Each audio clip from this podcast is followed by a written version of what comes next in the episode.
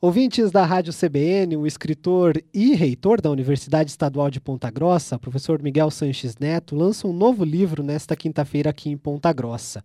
O último endereço de essa de Queiroz é lançado pela Companhia das Letras em noite de autógrafos aqui na Livraria Curitiba, do Shopping Palladium, a partir das sete da noite. E eu converso agora com o professor. Professor, obrigado pela gentileza da entrevista aqui na CBN. Eu que agradeço, Tânia. É sempre um prazer falar para a CBN. Professor, eu queria começar perguntando é, já para você, é, o último endereço de essa de Queiroz é um, o último livro né, que você está lançando agora, de mais de 40. Eu queria que você falasse sobre esse livro, como que foi o processo de escrita. Então, eu comecei a publicar muito jovem, em 1991, então praticamente há 31 anos, e desde lá eu tenho constituído uma carreira com a publicação de um ou algum, em alguns anos dois livros por ano. É uma produção contínua, até porque durante muito tempo eu tive coluna em jornais e revistas e esse material de colunas acabou indo também parar parte dele, né, desse material acabou indo parar é, em volumes de crônicas, em volumes é, de poemas, em volumes é, de entrevistas. Este é um romance. Eu tenho vários romances e o romance sempre é um desafio muito grande para o escritor, porque o romance ele é uma ele é um gênero que exige uma dedicação muito intensa e contínua. Não se escreve um romance é, sem se dedicar muito tempo a este, este tipo de narrativa.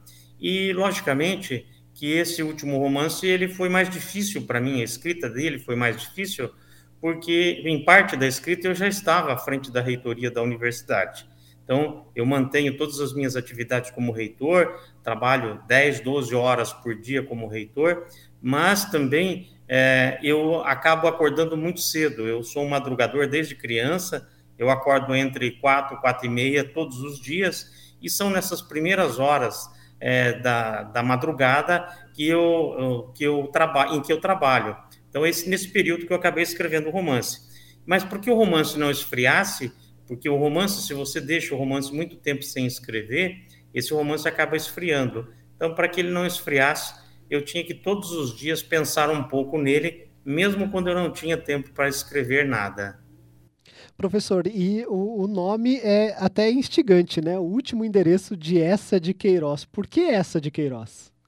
Bem, primeiro porque é um grande escritor da língua portuguesa, muito amado pelos brasileiros no século XIX e ao longo também do século XX, foi um escritor-chave do realismo português e foi um escritor que, ao fazer a crítica a Portugal, ele foi um escritor muito crítico em relação a Portugal, ele ajudou no processo de independência cultural do Brasil em relação a Portugal, a, a, ao país é, ao país sede que é da nossa língua, que é Portugal. Então ele era um escritor assim que teve um peso muito grande na cultura brasileira. É, é o meu livro é um livro de é um romance, é uma história, é uma história sobre um personagem que é muito comum no Brasil hoje, que é aquela pessoa que desanima do Brasil e diz: eu vou embora do Brasil. E para onde ele vai? Ele vai para Portugal. Então o meu personagem resolve abandonar o Brasil e ir para Portugal. Como ele quer ser escritor, ele começa a visitar lugares que são que têm uma carga literária, casas de escritores, é, lugares onde viveram os escritores portugueses, numa espécie de reverência à literatura portuguesa, à língua portuguesa. Então esse personagem vai fazendo essa trajetória. Ele começa no apartamento em que morou José Saramago, ele passa pelo túmulo do Fernando Pessoa, ele passa pela fundação que leva o nome do Fernando Pessoa, até chegar no interior de Portugal, numa região do Douro, em que é, está o túmulo de Essa de Queiroz e a Fundação Essa de Queiroz. Então é uma espécie de guia literário é, por, esse, por esse Portugal literário, por esse Portugal da cultura. E uma espécie também de crítica a esse tipo de é, personagem brasileiro, né, que diante de qualquer contrariedade resolve ir embora do país, abandonar o país e se ver como um e se ver como um europeu.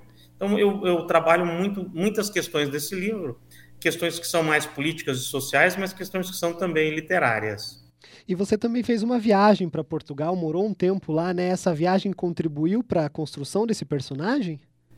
contribuiu. Eu morei um ano, fiz um pós-doutorado lá, e a minha pesquisa durante esse pós-doutorado, que virou um livro de ensaios, essa pesquisa era sobre essa de Queiroz e Graciliano Ramos. E, logicamente, para fazer essa pesquisa, eu tive acesso a documentos, eu tive acesso a biografias, enfim, eu tive acesso a, a muitos materiais sobre essa de Queiroz e também sobre outros escritores.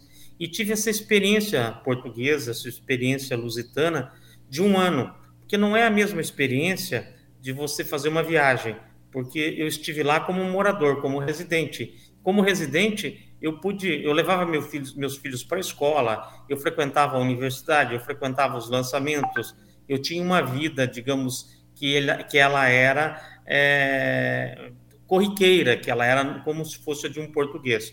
Então, acho que todas essas experiências que eu tive durante um ano, mais as leituras que eu sempre fiz dos autores portugueses, tudo isso foi fundamental para que eu pudesse ter a, as condições de escrever esse romance, né, que é uma, um périplo, uma viagem por alguns lugares literários de Portugal. É um romance, né, professor? Claro, ele não tem é, é, é, características de uma pesquisa é, científica, né? Mas eu queria perguntar para você como que o livro, apesar de ser um romance, ele pode contribuir para a literatura e a cultura, tanto aqui do Brasil quanto para Portugal. Então, isso é também interessante porque o personagem, que se chama-se Rodrigo SM, que é o narrador, ele trata muito de literatura, ele fala como é a obra do Fernando Pessoa, ele analisa questões da própria cultura eh, da literatura portuguesa de um modo geral, sobre Camões, ele fala sobre a língua portuguesa que é falada eh, lá em Portugal e as diferenças com a língua portuguesa falada aqui no Brasil.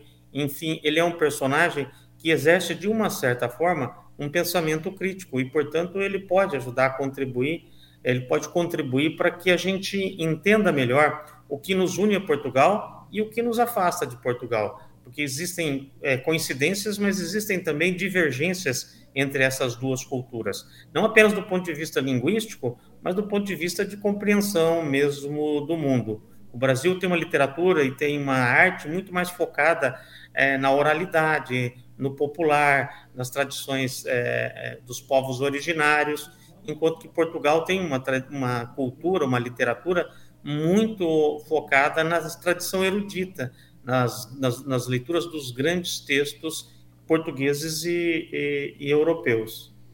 Professor, é, você aqui em Ponta Grossa, né, muito mais conhecido, claro, por ser o reitor né, da Universidade Estadual de Ponta Grossa, da UEPG, está presente aí na sociedade pontagrossense, mas tem uma carreira muito consolidada como escritor em todo o Brasil, né, um escritor muito respeitado. Eu queria que você falasse um pouco sobre a tua carreira como escritor, quer dizer, né, você até já falou um pouco é, a questão do, do, dos escritos em jornais, né, é, mas são mais de 40 livros aí já publicados e essa carreira contando né? É, Tailan, eu tenho uma carreira que começou então em 1991, quando eu venci o prêmio literário Luiz Delfino, que era um prêmio nacional, e tive meu primeiro livro publicado, Inscrições a Giz. E a partir dali, sempre convivendo com escritores, eu morei, em, antes de morar em Ponta Grossa, eu morei em Florianópolis, eu morei em Curitiba, e depois que eu morava em Ponta Grossa, eu morei um período em Campinas, quando eu fazia o meu doutorado. É, então, esse trânsito é, que eu acabei conseguindo fazer por meio da literatura e também por ter convivido nessas cidades com grandes escritores brasileiros, é, permitiu que eu tivesse uma carreira de escritor em paralelo com a minha carreira de é, professor. Nós escritores é, é, somos é, temos muitos eventos, então eu participei praticamente de todos os eventos importantes do Brasil, né, fui homenageado na, na, na na Festa Literária de Paraty, na Flip, em 2006, fui um dos autores homenageados. Estive em congressos, de, em encontros de escritores no México, encontros de escritores na Colômbia, encontros de escritores em Madrid, em Barcelona, uma série de atividades que permitiu uma carreira literária nacional, mesmo morando em Ponta Grossa, né, mesmo morando no interior do Paraná. E, e em paralelo a isso foram surgindo os livros né? Então são dezenas de livros aí produzidos que me deram um certo espaço dentro da literatura brasileira. Recentemente eu fui um dos jurados do Prêmio Jabuti, né, que está em julgamento aí nesse momento. Então, essa. E trabalhei, fui colunista, né? Escrevi artigos para grandes, para grandes jornais, para grandes revistas. Eu fiz resenha para a revista Veja, fiz resenha para revista Carta Capital, para Folha de São Paulo, para o Estado de São Paulo. É, fiz, tinha uma coluna na Gazeta do Povo por 19 anos. Enfim, uma trajetória de 30 anos de vida literária que é, aconteceu, essa vida literária, em paralelo, em paralelo à minha vida como professor de literatura, como gestor público também. Porque antes de ser reitor, eu fui pró-reitor aqui da UEPG, fui diretor da imprensa oficial, enfim, é, trabalho 10, 12 horas das minhas atividades profissionais e dedico duas, duas horas e meia à minha carreira literária. E tem, é, antes da gente é, fazer o serviço mesmo, que é falar sobre o lançamento, é, algum novo livro em vista, pensando já em novas obras?